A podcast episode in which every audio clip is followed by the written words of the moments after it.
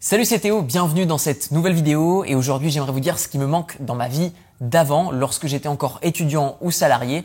Pour les personnes qui me découvrent au travers de cette vidéo, eh bien je vous fais un débrief très rapide. Il y a de ça à peu près 5-6 ans. Euh, j'étais étudiant puis salarié en centre d'appel. Je vivais dans le nord de la France et euh, j'ai créé des business en ligne. J'ai tout réinvesti dans l'immobilier. Aujourd'hui je vis pleinement de mes revenus immobiliers et de mes investissements en bourse. Je n'ai pour qui euh, cette vidéo de front comme ça plus à travailler de toute ma vie. Je peux laisser tourner mes biens immobiliers et mes revenus boursiers. Je suis devenu multimillionnaire. Euh, j'ai offert une baraque à mon père et un appartement à ma mère. Et euh, je fais un métier que j'aime euh, beaucoup plus qu'auparavant. Donc d'une manière frontale comme ça, on peut se dire ok, vie de rêve. Cependant, il y a tout de même des choses qui ont changé dans ma vie que je préférais avant et je vais vous le dire dans cette vidéo. La première chose que je regrette un petit peu dans ma vie d'avant, ça va être avoir un cadre géographique. C'est-à-dire que pour beaucoup de Français, le seul moyen de devenir millionnaire, c'est de gagner au loto. Bref, euh, eh bien la première chose qu'ils vont faire ou se dire, c'est je vais faire du voyage, je vais voyager. Ok, je suis d'accord avec vous et je l'ai fait, je l'ai fait énormément. J'ai même habité euh, à travers le monde pendant une année juste avec un sac à dos et une valise. J'ai voyagé pendant un an complet. Euh, j'ai ensuite habité plusieurs années en Thaïlande. Là, j'habite à Bangkok en Thaïlande. J'ai habité en Espagne, du côté de Marbella. J'ai habité à Malte, une petite île en dessous de l'Italie. Et donc, en effet, ça a un gros avantage euh, que de pouvoir découvrir de nouvelles cultures, voir de nouvelles choses. C'est génial. Euh, je me souviens même, durant trois années consécutives, je n'ai pas connu un seul hiver, vu que dès que c'était l'hiver dans une partie de l'Europe, eh bien, du coup, je me barrais en Asie et inversement.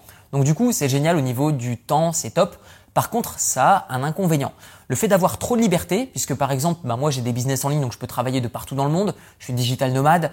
Euh, j'ai euh, des revenus immobiliers de mes biens immo qui sont gérés par des agences de gestion, donc j'ai pas besoin d'être à côté de mes biens, même si vous pouvez tout faire tout seul et c'est vous que ça regarde, c'est votre stratégie.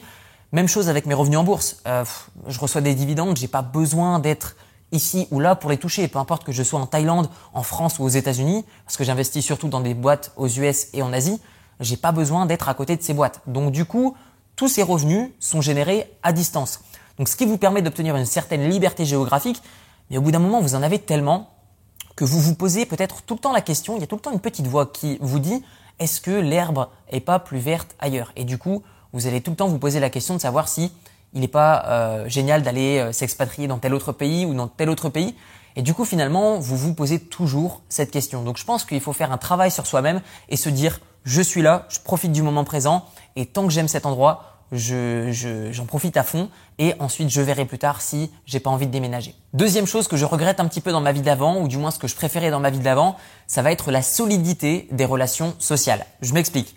Admettons que je sais que je vais toute ma vie en France. Du coup, je me fais des amis qui habitent en France et donc du coup, je pense pas qu'ils vont déménager. Donc du coup, je peux m'impliquer émotionnellement. Même chose, si je rencontre la femme de ma vie en France, eh bien du coup, je sais que je vais avoir envie de m'investir à 100% vu qu'on va rester à peu près dans cette zone-là. Ok.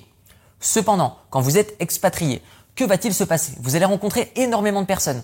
Même si, tout comme moi, vous, au bout d'un moment, vous parlez couramment anglais ou une autre langue, eh bien, vous allez vous rendre compte que ça vous coûte quand même de l'énergie, que vous n'allez pas rire aux mêmes blagues de la même façon, que ça va pas être aussi euh, courant de parler pour vous dans une autre langue que votre langue maternelle, et inversement pour les autres personnes. Donc comprendre que lorsque vous êtes expatrié, eh bien il est dur de s'intégrer aussi bien que si vous changiez de ville au sein du pays duquel vous êtes originaire.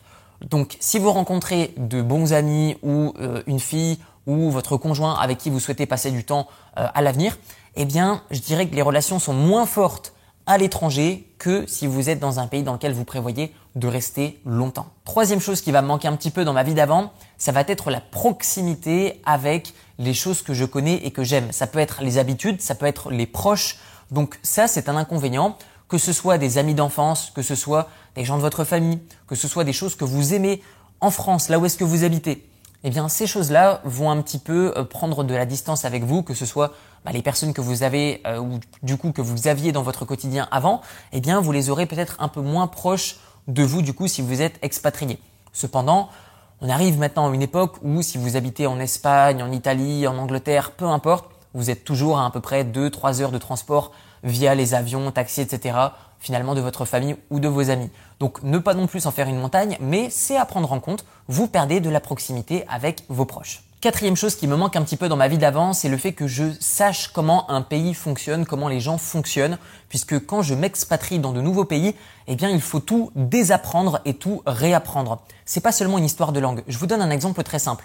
Même si vous parlez anglais, allez aux États-Unis et vous allez voir que vous allez avoir des difficultés à vous intégrer. Pourquoi? Parce qu'on rit pas aux blagues de la même façon, parce qu'on ne paye pas les gens de la même façon, parce qu'on leur parle pas de la même façon, parce qu'ils pensent pas de la même façon. Vous allez dire un mot dans euh, le même sens euh, dans une autre langue, eh bien ça ne veut peut-être pas dire la même chose, ou du moins les choses ne se disent pas ou ne se font pas de la même façon.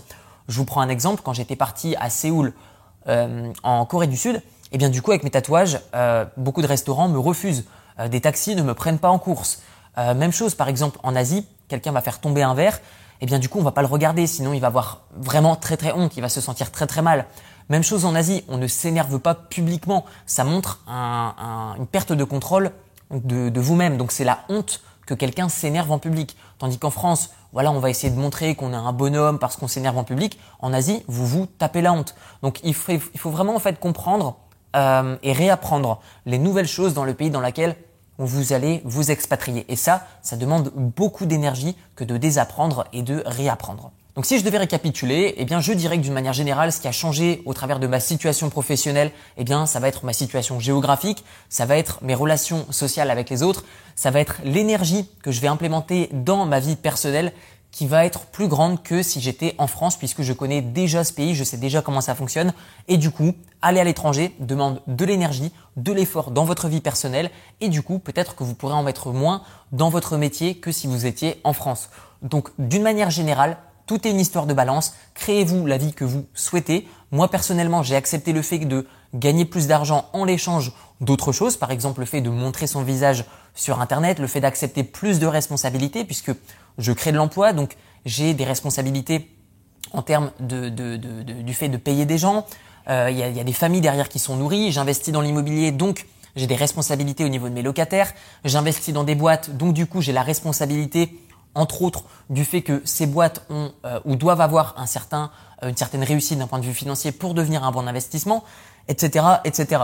Donc il n'y a pas euh, de situation parfaite. Ne voyez pas ma situation comme un rêve, puisque forcément ce que je vous montre en vidéo, c'est pour vous inspirer, mais je souhaitais au travers de cette vidéo vous montrer aussi qu'il y a des inconvénients et je souhaitais être transparent avec vous.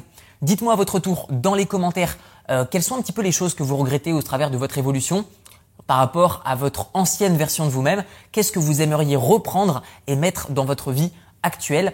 Vous trouverez également dans la description de la vidéo une série de 4 vidéos sur l'investissement immobilier qui, pour ma part, me permet d'habiter partout sur cette planète et de profiter pleinement de mes loyers. Et donc je vais vous montrer comment faire pour 1 emprunter de l'argent auprès des banques sans aucun apport. 2. Comment faire pour trouver une bonne affaire et la transformer en très bonne affaire. 3. Comment trouver des locataires qui vont rembourser votre crédit et vous générer des revenus. Et 4. Comment faire pour ne payer aucun impôt sur vos revenus immobiliers.